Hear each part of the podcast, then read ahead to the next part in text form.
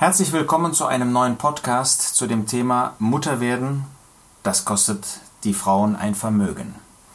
Das ist ein Thema, das man immer wieder in den Medien findet und auch am vergangenen Wochenende, Wochenwechsel, war es wieder soweit.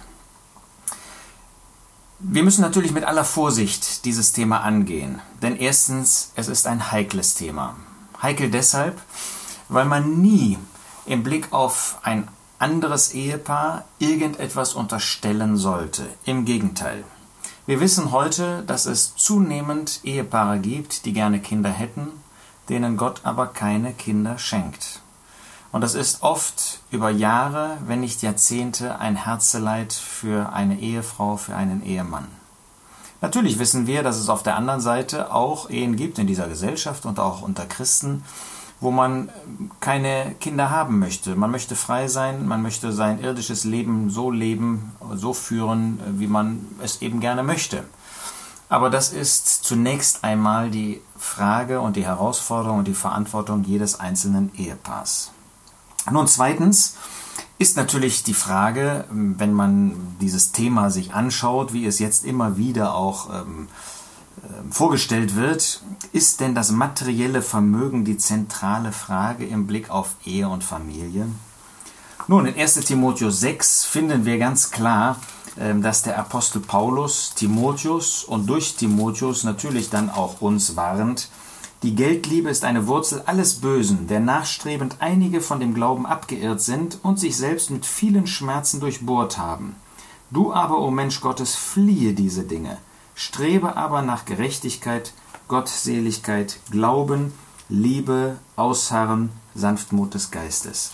Das heißt, die Ausrichtung des Lebens nach Vermögen wäre eine fatale Lebensausrichtung, wäre ein fataler Beweggrund. Das sollte uns nie in dieser Hinsicht irgendwie leiten. Im Gegenteil. Drittens, wir sollten fragen, was möchte Gott? Nun, als Ökonom ähm, ähm, und ich greife jetzt mal diese ökonomische Frage des Vermögens auf, kann man das Leben beschreiben als eine Nutzenfunktion. Eine Summe von vielen einzelnen Nutzen, die wir durch bestimmte Tätigkeiten, ähm, durch bestimmte Ereignisse in unserem Leben bekommen. Und da ist die Frage, was ist eigentlich für uns Christen, für uns Gläubige die gute Nutzenfunktion? Was kann Nutzen stiften?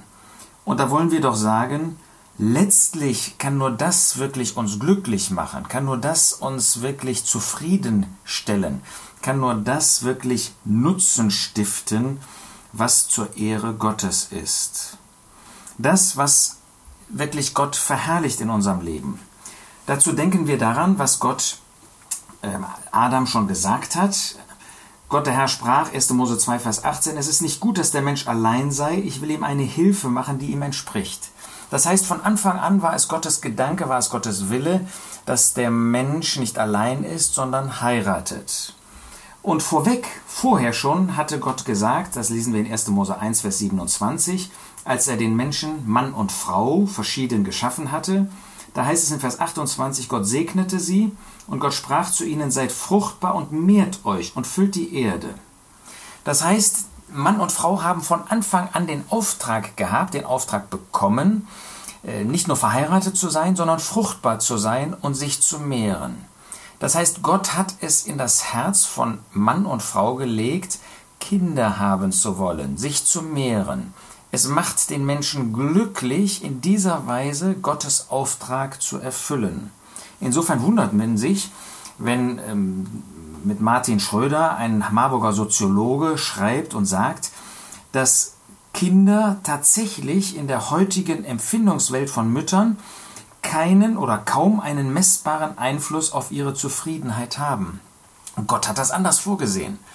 Und ich meine, wenn man mit vielen gläubigen Frauen spricht, dass das auch anders ist.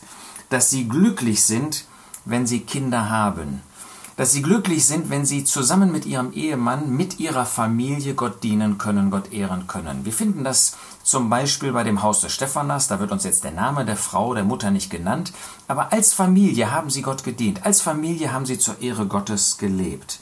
Und das macht, da bin ich ganz sicher, auch uns glücklich. Auch dich als Mutter, als Ehefrau, wenn Gott dir Kinder schenkt, macht dich das glücklich. Damit sage ich natürlich nicht, dass das Leben einer Ehefrau, einer Mutter einfach wäre. Denn Muttersein ist alles andere als einfach, ist alles andere als eine, wie soll ich sagen, ähm, immer geschmiert laufende Sache. Woran liegt das? Nun, einmal an uns Ehemännern. Wir können sehr kompliziert sein, wir können sehr fordernd sein, wir können sehr egoistisch sein, wir haben einen Willen, der sich unterscheidet natürlich von dem Willen unserer Ehefrau. Wir sind auch leider eigenwillig, wir haben unser Fleisch. Dann, wenn Gott Kinder schenkt, kleine Kinder quengeln, schreien, fordern sehr viel, Tag und Nacht. Es gibt kaum Schlaf, man ist übermüdet. Dann gibt es in der Pubertät rebellierende Kinder, dann gibt es später rebellierende Kinder, die sich nichts mehr sagen lassen wollen. Dann gibt es Kinder im Erwachsenenalter oder die erwachsen werden, die sich abwenden, die sich verschließen vor einer Kommunikation, vor einem Vertrauen. Dann gibt es Kinder, die in die Welt gehen, die im Unglauben leben, die in Sünde leben oder wo man gar nicht genau weiß, was sie wirklich tun und die Müttern, natürlich auch Vätern, viel Herzeleid bereiten die es den Eltern, den Müttern sehr schwer machen. Und dann gibt es natürlich für euch als Frauen, als Ehefrauen auch eine gewisse Unzufriedenheit mit euch selbst. So wie das bei uns Männern genauso existiert, habt ihr auch mit euch selbst zu kämpfen, mit eurem Fleisch. Ähm, wo ihr seht, dass ihr nicht das tut, was ihr tun wollt, wo ihr seht, dass es gewisse Begrenzungen gibt, dass es Schwachheiten gibt, dass es Sünde gibt, dass ihr älter werdet, dass ihr damit natürlich auch in gewisser Hinsicht schwächer werdet, wie wir Männer genauso. Ähm, das Leben als Menschen, auch als gläubige Menschen, ist alles andere als einfach. Auch für euch als Frauen ist das mit großen Herausforderungen verbunden. Ja, und dann soll man wirklich sein Leben für Kinder, für eins, zwei, fünf, acht, zehn, wie der Herr das schenkt und wie wir das in unserer Verantwortung vor Gott als Eltern, als Ehepaare ähm, dann auch ähm, für richtig und für den Herrn empfinden, dann soll man sich trotzdem für Kinder entscheiden. Ja, es ist eine Entscheidung. Gott möchte das so, dass wir diese Kinder annehmen aus seiner Hand, aber wir haben einen Willen als Menschen, auch als Gläubige, und wir entscheiden uns. Und deshalb möchte ich sagen, siebtens, obwohl es manche Probleme gibt, viele Probleme, obwohl es viel Herzeleid gibt, viel Tränen, und das wird jede Mutter, jeder Vater sagen. Doch es gibt einen ganz besonderen Segen. Und den möchte ich eben angesichts des Themas jetzt einmal für euch als Frauen, als Ehefrauen vorstellen. In 2. Mose 20 finden wir zum Beispiel, wo wir das Gesetz, die zehn Gebote finden, dass es heißt für die Kinder, ehre deinen Vater und deine Mutter, damit deine Tage verlängert werden in dem Land, das der Herr dein Gott dir gibt. Und der Apostel Paulus in Epheser ähm, 6 führt das dann aus und zeigt ganz deutlich, dass es das erste Gebot mit Verheißung ist. Das heißt, ähm, Gott möchte, dass deine Kinder dich ehren. Das hat er auch in die Kinder gelegt, dass sie ein Bewusstsein davon haben. Und wir als Christen, und du wirst deine Kinder christlich erziehen wollen, ähm, dann wirst du das deinen Kindern vermitteln. Und Gott möchte das, dass deine Kinder dich ehren. Und das zeigt, dass Gott dir einen ausgezeichneten Platz gibt. Wir finden an einer anderen Stelle in Psalm 113, dass eine Mutter auch fröhlich sein darf, ja fröhlich sein kann. In Psalm 113, Vers 9 heißt es, der die Unfruchtbare des Hauses wohnen lässt als eine fröhliche Mutter von Söhnen. Lobt den Herrn.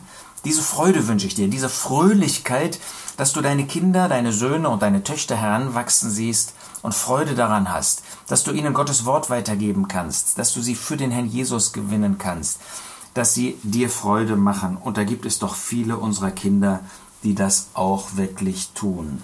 Ich denke an Sprüche 31, da finden wir eine wunderbare Aufgabe. Worte Lemuels des Königs, Ausspruch, womit seine Mutter ihn unterwies. Unterweisung, das ist nicht nur etwas für Männer, für Väter, das ist auch für dich als Mutter etwas. Eine wunderbare Aufgabe, die du wahrnehmen darfst für Gott und für deine Kinder, sie zu unterweisen. Und wer könnte Kinder besser trösten als Mütter? Wir Väter im Allgemeinen eher weniger gut. In Jesaja 66, Vers 13 lesen wir, wie einen, den seine Mutter tröstet, so werde ich euch trösten. Ja, Mutter, ihr als Mütter habt diese besondere Gabe, wenn Kinder weinen und wenn wir Väter äh, zu Unrecht oft dann auch hart sein können, dass ihr die Kinder tröstet. Und was für ein Geschenk äh, ist es dann auch für euch, wenn ihr erlebt, wie sie sich auch trösten lassen und wie sie sich dann an euch schmiegen ähm, und, und, und wie sie diesen Trost annehmen und sich darüber freuen. Ihr dürft vor und sollt auch Vorbilder sein. 2 Timotheus 1, Vers 5. Da spricht der Apostel Paulus im Blick auf Timotheus von dem Glauben seiner Mutter Eunike und auch von seiner Großmutter Lois. Sie waren Vorbilder im Glauben. Und dieser Glaube hat ausgestrahlt. Der ist dann weitergegeben worden und den konnten dann auch die Kinder, in diesem Fall Timotheus, wirklich sehen und danach handeln. Das wünsche ich auch dir, dass du dieses Vorbild für dein Kind, für deine Kinder bist und sein kannst. Dann finden wir natürlich das große Thema für euch als Mütter, dass ihr Liebe habt, dass ihr eure Kinder in besonderer Weise liebt. Ich nehme mal Psalm 131, Vers 2. Habe ich meine Seele nicht beschwichtigt und stillgemacht, wie ein entwöhntes Kind bei seiner Mutter, wie das entwöhnte Kind ist meine Seele in mir. Das heißt, das Kind, was nicht mehr gestillt wird und doch in dem Arm der Mutter ist, von der Mutter geliebt wird, wie das Kind empfindet, dass da eine Mutter ist, die ihr Kind in besonderer Weise liebt. Oder Jesaja 49, Vers 15. Könnte auch eine Mutter ihren Säugling vergessen, dass sie sich nicht erbarmte über den Sohn ihres Leibes? Was ist das für eine Liebe, die ihr Kindern weitergeben könnt? Gerade wenn ihr eure Kinder liebt, wenn ihr ihnen Wertschätzung zeigt, wenn ihr ihren Bedürfnissen nachkommt, dann pflanzt ihr eine solche Liebe in das Herz eurer Kinder und das werden die Kinder spüren, das werden sie euch vielleicht nicht sofort, aber später auch einmal wiedergeben.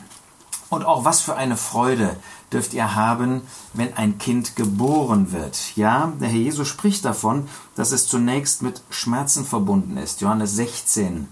Die Frau Vers 21, wenn sie gebiert hat, Traurigkeit, weil ihre Stunde gekommen ist. Wenn sie aber das Kind geboren hat, denkt sie nicht mehr an die Bedrängnis, um der Freude willen, dass ein Mensch in die Welt geboren ist. Ja, das ist wirklich ein herrliches Gefühl. Das hat man ähm, von Müttern immer wieder gehört, dass sie dann das Kind in den Armen halten durften und tiefe Freude empfinden dürfen. Das dürft ihr nicht nur bei der Geburt, das werdet ihr auch in dem weiteren Verlauf eures Lebens genau so erleben. Und dann ist die Zartheit der Beziehung der Mutter so hervorragend. Der Apostel Paulus sagt in 1. Thessalonicher 2, Vers 7, dass er war, wie eine nährende Frau ihre eigenen Kinder pflegt. Er war in ihrer Mitte zart wie eine nährende Frau. Ja, das ist das, was euch auszeichnet, dass ihr ein Empfinden habt für die Verletzbarkeit, die Verletzlichkeit der Kinder, gerade der kleinen Kinder, aber auch der Heranwachsenden. Da, wo wir Männer und Väter vielleicht manchmal hart sind, da seid ihr in dieser zärtlichen, fürsorglichen Weise dort und in dieser Liebenswürdigkeit, auch in dieser nährenden Haltung den Kindern das zu geben, was sie brauchen. Und zum Schluss möchte ich noch das Vorbild von dieser Frau aus Matthäus 15 zeigen. Da hat der Glaube der Mutter das Kind ja geheilt. Das heißt, den Herrn Jesus dazu gebracht, das Kind zu heilen. Wir lesen das in Matthäus 15, Vers 28. Da antwortete Jesus und sprach zu ihr, O Frau, dein Glaube ist groß, dir geschehe, wie du willst. Und ihre Tochter war geheilt von jener Stunde an. Durch euren Glauben, durch euer Gebet habt ihr bei euren Kindern vielleicht mehr erreicht, sicherlich mehr erreicht, als wir als Väter manchmal uns bemühen durch Erziehung, vielleicht auch durch harte Worte und durch was weiß ich, was wir einsetzen. Aber euer Glaube und diese Zuwendung, dieses Gebet zu dem Herrn Jesus, das bewirkt viel mehr bei Kindern als viele Dinge, die wir als Väter tun. Ich möchte euch Mut machen. Ja, das Muttersein ist nicht einfach. Und ja, ihr verzichtet dafür darauf, ja, Karriere zu machen vielleicht und andere Dinge, in der Welt groß zu sein, größer zu sein, auch eine gewisse Befriedigung zu haben in dem, was ihr an Tagewerk habt. Das habt ihr bei Kindern, bei einer Familie nicht so sehr. Da weiß man am Abend nicht, was, was habe ich eigentlich getan. Man hat den ganzen Tag geschuftet und man sieht kein Ergebnis. Doch, da gibt es ein Ergebnis in den Seelen eurer Kinder und dass ihr das Wohlgefallen Gottes des Vaters habt. Ihr müsst das nicht irgendwie erwirken. Gott liebt euch, der Herr Jesus liebt euch. Aber er sagt sein Ja dazu, wenn ihr eure Zeit für die Kinder einsetzt, zu seiner Verherrlichung, zum Segen der Kinder. Und sehr oft ist das damit auch zum Segen und zur Freude von uns, den Ehemännern und Vätern.